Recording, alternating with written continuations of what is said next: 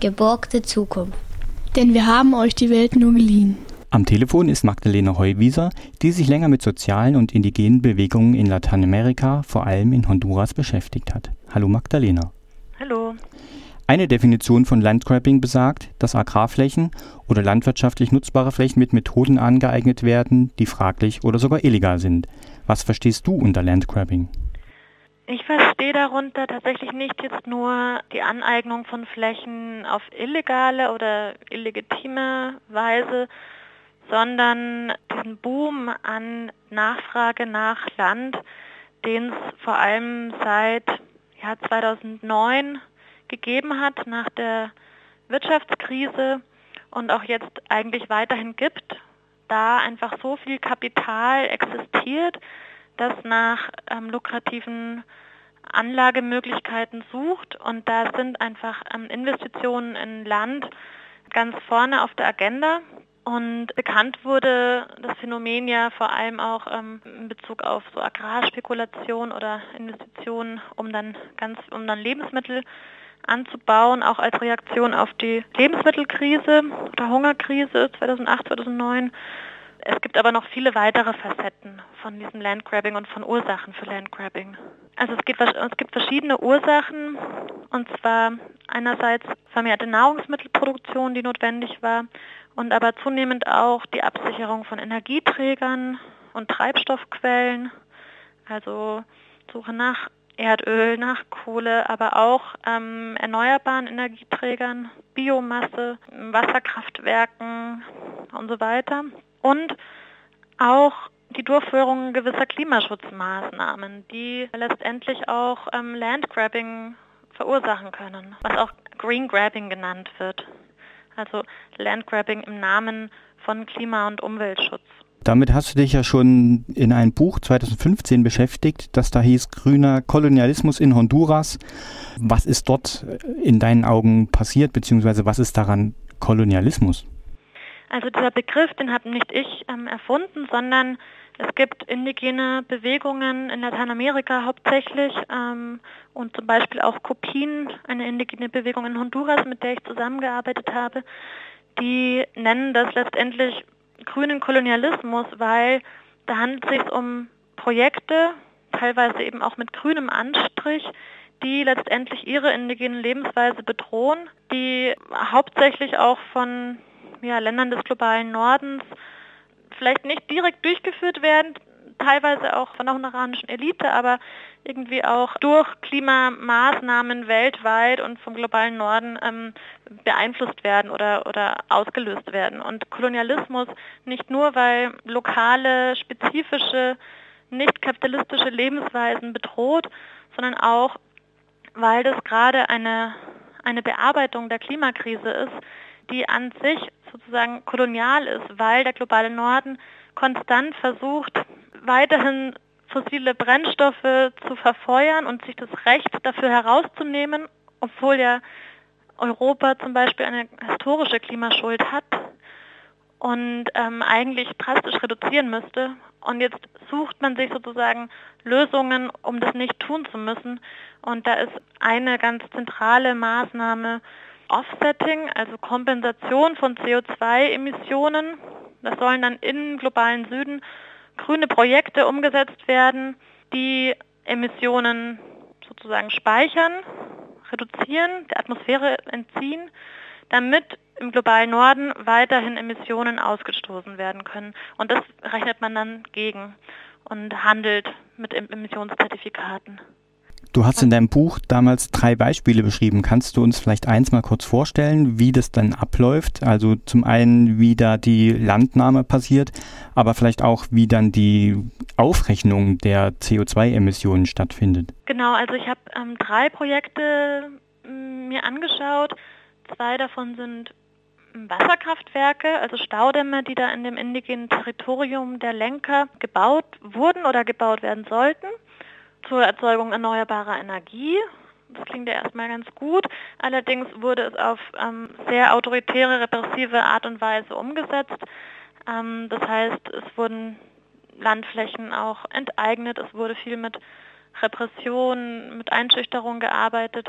Die Gemeinden haben überhaupt keinen Zugang gehabt zu der Baustelle, keine Informationen erhalten, haben nicht mehr Wasserzugang bekommen und sind auch größtenteils weiterhin äh, nicht ans Stromnetz angeschlossen, während der grüne Strom ins nationale Stromnetz eingespeist wird und so dann hauptsächlich der wachsenden Mittel- und Oberschicht in Honduras und dem, dem Tourismus dient. Und dieses Projekt La Aurora hat sich auch angemeldet als, als Kompensationsprojekt bei der UNO, als CDM, Clean Development Mechanism heißt es, und ähm, wollte da Emissionszertifikate Emissionsgutschriften verkaufen, damit dann ein europäisches Unternehmen dieses kaufen kann oder ein, ein US-Unternehmen und damit sagen kann, wir haben Emissionen reduziert oder wir haben unsere Zielsetzung erreicht und die können das dann sozusagen gegenrechnen. Also sie haben tatsächlich, diese Unternehmen haben dann eigentlich mehr Emissionen in die Luft gepumpt, können aber dann behaupten, sie hätten ihre Ziele erreicht, da sie ja ähm, Emissionseinsparungen zugekauft haben. Genau, und das ist sozusagen auch so das, das Koloniale daran oder auch das Imperiale daran. Na, also wir können unsere Lebensweise hier im globalen Norden, wir können die Produktionsweise, die auf fossilen Brennstoffen basiert, weiter fortführen und ähm, die im globalen Süden erledigen das dann schon für uns und ähm, ganz oft ist es aber auf Kosten von der ärmsten Bevölkerung dort. Das dritte Fallbeispiel, was ich in dem Buch analysiert habe, ist das RED Plus Programm. Also REDD steht für Reducing Emissions from Deforestation and Forest Degradation. Es handelt sich also um einen Mechanismus zur Reduzierung von Treibhausgasen aus Entwaldung und aus zerstörerischer Waldnutzung. Das klingt erstmal ganz gut, wird auch von vielen Akteuren weltweit im globalen Süden eigentlich vorangetrieben. Also da steht die Weltbank dahinter, da steht deutsche Entwicklungszusammenarbeit dahinter, ähm, ein UNO-RED-Programm äh, und auch einige Unternehmen, die da ähm, Geld rein investieren. Und das Ziel ist eigentlich ein Aufbau eines globalen Marktes für Emissionsrechte, die dadurch generiert werden, dass Wald nicht abgeholzt wird, dass also Emissionen sozusagen weiterhin gespeichert werden in dem Wald, um Waldschutz lukrativ, profitabel zu machen. Allerdings funktioniert es vorne und hinten nicht. Es ist immer wieder deutlich geworden, dass es viel lukrativer ist, Wald zu zerstören, um irgendwie großindustrielle Landwirtschaft zu machen, Palmöl anzubauen, Viehweiden dort, dort ähm, auf, auf die ehemaligen Waldflächen zu schicken oder Erdöl zu extrahieren und so weiter. Und die Idee war ursprünglich, dass Geld fließt dafür, dass Wald geschützt wird. Jetzt ist es aber so, dass diese Waldschutzprojekte tatsächlich nur mh, hm, kleinere indigene bäuerliche Gemeinden, Gemeinden, die vom Wald abhängig sind, in, in, als Zielgruppe ausgewählt haben äh, nicht die, diejenigen Großgrundbesitzer, die diesen Wald tatsächlich äh, zerstören. Und das führt dazu, dass diese bäuerlichen Gemeinden plötzlich mit ähm, vielen Restriktionen konfrontiert sind. Also dass sie den Wald nicht mehr so nutzen können, wie sie es davor getan haben, dass sie nicht mehr ihr Feuerholz entnehmen können, nicht mehr Subsistenzlandwirtschaft betreiben können. Und das ist einfach total absurd, weil letztendlich die Hauptursachen der Waldzerstörung werden nicht angegangen und zusätzlich ist es auch noch so, dass diese kleinbäuerlichen ähm, Familien dann dafür ihre, ihre Lebensweise verändern müssen und auch wirklich mit Einschränkungen zu tun haben, damit dann Emissionsgutschriften zum Beispiel in Europa verwendet werden können dafür, dass noch mehr CO2 in die Luft geblasen werden darf. Das ist eben diese Idee von diesem äh, Handel mit Emissions Gutschriften. Und in Honduras, als ich da war, war das jetzt noch nicht so weit fortgeschritten. Also man hat noch nicht diese Restriktionen mitgekriegt. Man, war, man wusste schon an vielen anderen Orten schon negative Erfahrungen damit gab und deswegen hat sich ähm, die indigene Organisation, mit der ich viel zusammengearbeitet habe, Copin, da, ähm, dagegen ausgesprochen, dass das in ihrem Territorium und in Honduras dieses Programm ähm, umgesetzt wird. Nun hast du gesagt, ähm, da gibt es Gutschriften und Zertifikate, bekommen denn dann wenigstens die Indigenen quasi das Geld, was damit eingenommen wird? Oder wie läuft ja, das? Ja, das ist das Ziel davon. Damit wird sozusagen auch gelockt, dass äh, indigene Gemeinden jetzt Geld dafür bekommen, den Wald zu schützen. Real ist es bei den Projekten, die schon umgesetzt sind, so, dass super wenig Geld fließt, also viel, viel, viel weniger als versprochen wurde, auch oft sehr fluktuierend. Und letztendlich ist es so, dass so unglaublich viele Red Plus Gutschriften auf den Markt äh, gestellt wurden und noch mehr werden, wenn das alles umgesetzt ist, dass die Preise für diese Gutschriften unglaublich niedrig sind. Und dann ist es auch noch so, dass ganz viel von dem Geld dazwischen hängen bleibt bei den Firmen, die diese ganzen Berechnungen machen müssen, die, die kalkulieren müssen, wie viel Wald gibt es denn da genau, wie viel CO2 schluckt denn dieser Wald, was wären denn die Prognosen, wie viel Wald würde zerstört werden, wenn dieses Programm nicht umgesetzt werden würde und so weiter. Also da fließen ganz viele Berechnungen rein und da geht auch ziemlich viel Geld verloren in diesen Zwischenschritten. Ja, das erinnert mich so ein bisschen auch an Handelsbeziehungen, wo dann im Zwischenhandel und bei Großhändlern ganz viel ähm, hängen bleibt. Hm, klar, genau. Ja. Du hast ja nun gesagt, die indigene Bevölkerung war damit nicht ganz einverstanden ähm, bei den verschiedenen Projekten. Es gab lokalen Widerstand. Wie sah der denn aus? Also bei Red Plus konnte man jetzt noch nichts anfassen oder blockieren. Es war einfach dann Briefe schreiben. Bei den Staudammprojekten war es so, dass Protestmärsche organisiert wurden. Bei Aguasarca, bei diesem Wasserkraftwerk, da gab es wirklich eine Monate oder sogar jahrelange Blockade des Zufahrtsweges ähm, zur Baustelle, womit tatsächlich das Projekt sehr lange aufgehalten worden. Allerdings wurde das unglaublich repressiv, ähm, dem unglaublich repressiv begegnet. Man hat die ganze Zone militarisiert. Es gab immer wieder Polizeiübergriffe auch auf die Hütten, wo, wo die Leute drin wohnten. Ähm, Familien, Kinder wurden eingeschüchtert mit mit Maschinengewehren. Es gab Todesdrohungen en masse und auch tatsächlich mehrere Ermordungen. Der bekannteste ist der Mord von Berta Cáceres, die 2016 aufgrund dieses Staudammkonfliktes von äh, unter anderem von den Betreibern des Kraftwerks und auch äh, involvierten staatlichen Behörden, also auch Polizei, Militär, wurde sie erschossen bei ihr zu Hause. Und Berta Cáceres war die Leiterin von dieser indigenen Organisation Kupin. Eine extrem tolle, starke Frau, die sich wirklich mit ihrem kompletten Leben da in diese, in die Verteidigung ihrer indigenen Lebensweise da eingesetzt hat. Und wurden denn diese äh, Repressionen und Morde am Ende auch international bekannt und gab es da irgendwelche Reaktionen darauf? Was ist daraufhin passiert? Es gab viele, die irgendwie auch dann versucht haben, das ganze Thema international bekannt zu machen, unter anderem die Honduras-Delegation hier in Deutschland. Und das war aber, also erstmal war die Situation noch nicht sehr bekannt und dann mit dem Mord von Berta Cáceres wurde das dann durchaus international auch bekannt und hat dann auch endlich dazu geführt, obwohl wir schon jahrelang äh, die Repression angekreidet haben und es auch davor schon Morde gab, äh, hat sich dann danach endlich doch, also äh, Entwicklungsbanken dann teilweise rausgezogen aus dem Projekt, aber auch nur so temporär. Und das Projekt ist erstmal zum Stillstand gekommen. Es ist aber noch nicht klar, ob das wieder aufgenommen wird.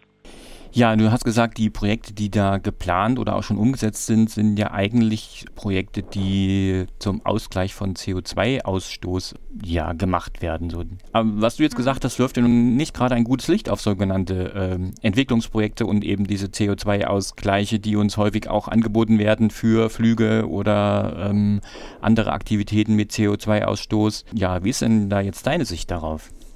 Ja, genau. Also meine Sicht äh, ist auf jeden Fall geprägt durch diese ähm, Erfahrungen dort und auch durch ganz viel andere Widerstand ähm, aus dem globalen Süden gegen diese, ja, gegen diesen grünen Kolonialismus, wo versucht wird, die Klimaschäden, die vor allem vom globalen Norden hervorgerufen wurden, zu reparieren durch Projekte im globalen Süden während aber gleichzeitig mit dem extraktiven sehr emissionsintensiven Raubbau weitergemacht wird. Also es ist überhaupt nicht in sich, dass tatsächlich die fossilen Brennstoffe im Boden gelassen würden oder dass man versuchen würde, Flugverkehr zu reduzieren oder Autoverkehr zu reduzieren oder Kohlekraftwerke jetzt aber ganz schnell abzuschalten, sondern man versucht alles Mögliche, um, um halt einfach das ähm, auf fossilen Brennstoffen basierende Wirtschaftswachstum weiter ähm, anzukurbeln.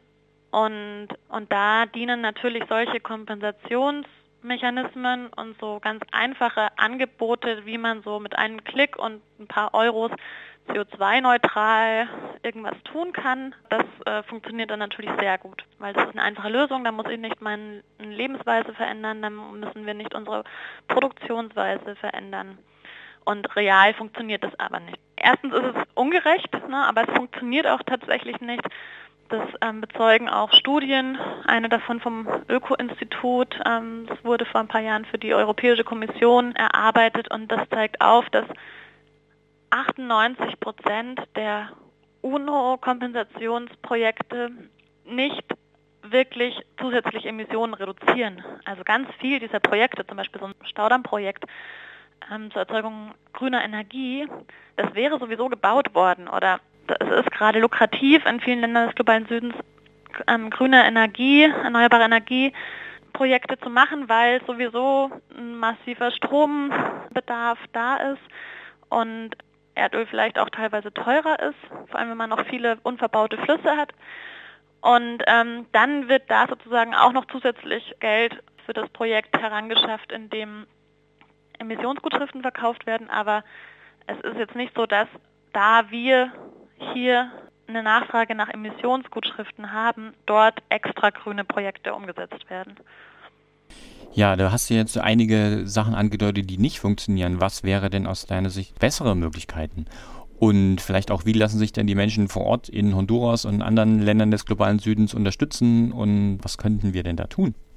Das eine ist auf jeden Fall schon mal, sich nicht so extrem einzumischen immer auch im Sinne von na, diese ganze Entwicklungszusammenarbeit, aber vor allem auch diese ganzen Handelsbeziehungen und wirtschaftlichen Programme, die irgendwie unser Modell des Wirtschaftens ähm, auf andere Gesellschaften übertragen. Da braucht es einen Rückbau, eine Abwicklung und dann natürlich gleichzeitig eine, eine starke Solidarität mit Bewegungen im globalen Süden, die sich dagegen gegen solche Programme auflehnen. Ist natürlich auch im globalen Süden umkämpft. Ich sage jetzt nicht, dass alle Indigenen ähm, gegen Red und gegen Staudämme sind, sondern da gibt es natürlich auch Unterschiede.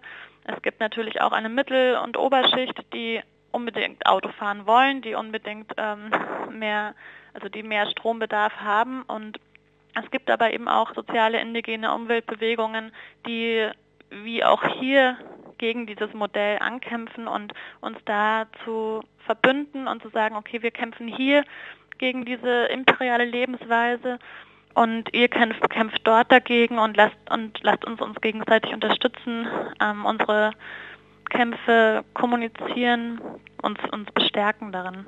Die Kommunikation machen wir ja zum einen jetzt hier gerade mit diesem Interview, mhm. aber insgesamt ist das doch äh, oder sind die Zusammenhänge sehr komplex und sicherlich nicht in einem Interview jetzt hier rüberzubringen. Deswegen meine Frage, wo kann sich denn eine Person, die da gerne mehr wissen will oder entsprechende Aktivitäten darüber etwas erfahren will, wo bekommt man denn da aus deiner Sicht sachkundige Informationen her? Also jetzt speziell zu Honduras kann ich die Webseite der Honduras-Delegation empfehlen. Da ist natürlich auch möglich, sich zu engagieren. Also es gibt zum Beispiel bald in der Nähe von Erfurt das ähm, rebellische Camp ähm, vom Yabasta-Netzwerk. Die machen auch viel Solidaritätsarbeit, ähm, vor allem mit den Zapatista in Mexiko, die sich da eben auch gegen so ein, ein kapitalistisches Wirtschaftssystem ähm, auflehnen und ihre Autonomiestrukturen aufbauen. Dieses Camp findet Ende Juli, Anfang August in der Kommune Waltershausen statt. Die Klimagerechtigkeitsbewegung ähm, mit vielen Gruppen in Deutschland auch, auch die Klimaaktion Thüringen-Gruppe, die, die versuchen, so die von uns angeheizte Klimakrise anzuprangern und dagegen Aktionen zu machen und auch falsche Lösungen aufzuzeigen. Und das sind auch genau die Dinge, die letztendlich auch diese internationale Dimension haben, weil wenn wir hier unsere Emissionen endlich mal reduzieren würden, wenn wir fossile Brennstoffe und Ressourcen im Boden lassen würden, dann würde es zu deutlich weniger Problemen im globalen Süden führen. Das ist doch ein schönes Schlusswort von Magdalena Heuwieser, die sich unter anderem mit Honduras beschäftigt hat und den Auswirkungen, die ähm, sogenannte angebliche Kompensationsprojekte dort verursachen und was dort dann passiert. Ich bedanke mich für das interessante Gespräch und denke über die Sachen, die du genannt hast, was da auch in Thüringen passiert, da werden wir bestimmt noch einmal miteinander sprechen. Vielen Dank erstmal. Okay, danke auch. Geborgte Zukunft. Denn wir haben euch die Welt nur geliehen. Jeden dritten Sonntag im Monat ab 15 Uhr auf Radio Frei. Und ich Eisfrei.